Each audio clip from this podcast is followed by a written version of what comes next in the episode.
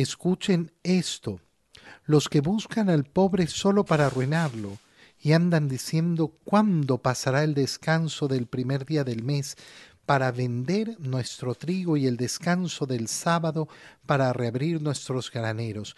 Es decir, aquellos que solo viven en aprovecharse de este mundo, en sacar partido de este mundo, que no logran poner a Dios en primer lugar en su corazón, que no se dan cuenta que este camino, que es un peregrinar por la tierra, es solo eso, pasajero, que las cosas de este mundo no son para la eternidad y que cuando uno pone todo en este mundo, no, no ha ganado absolutamente nada, entonces no ha puesto orden en su corazón.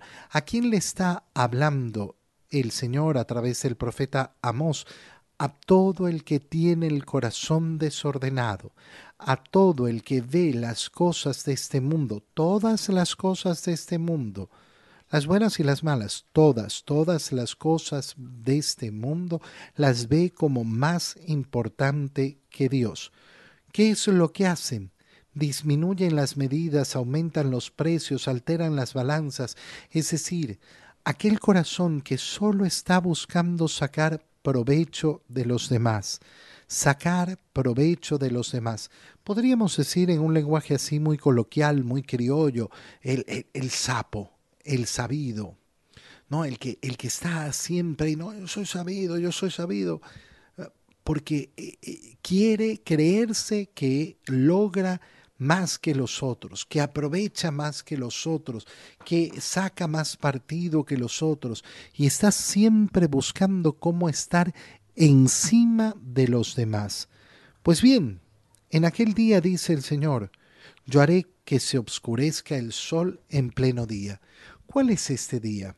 Este día es en primer lugar, lógicamente la referencia es al día del juicio final, el día del juicio final, pero resulta que ese signo que está dando el profeta Amós ya lo hemos vivido.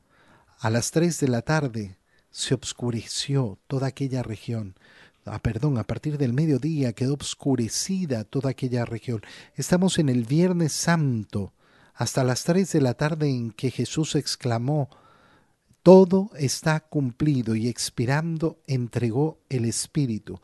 Nosotros podemos ver en esta imagen del profeta Amós el día del Señor, el día de la crucifixión del Señor, el día cuando todo ha sido puesto en la verdadera balanza, la verdadera balanza, no la balanza de los hombres, sino la balanza de Dios.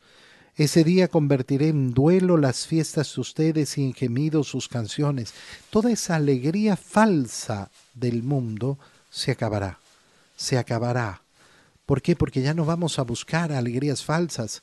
Aquel que no ha tenido el corazón abierto para buscar la verdadera alegría del Señor, entonces tendrá que darse cuenta, tendrá que darse cuenta que no era en las fiestas de este mundo, en las alegrías vanas y superficiales de este mundo, donde iba a encontrar la verdadera alegría.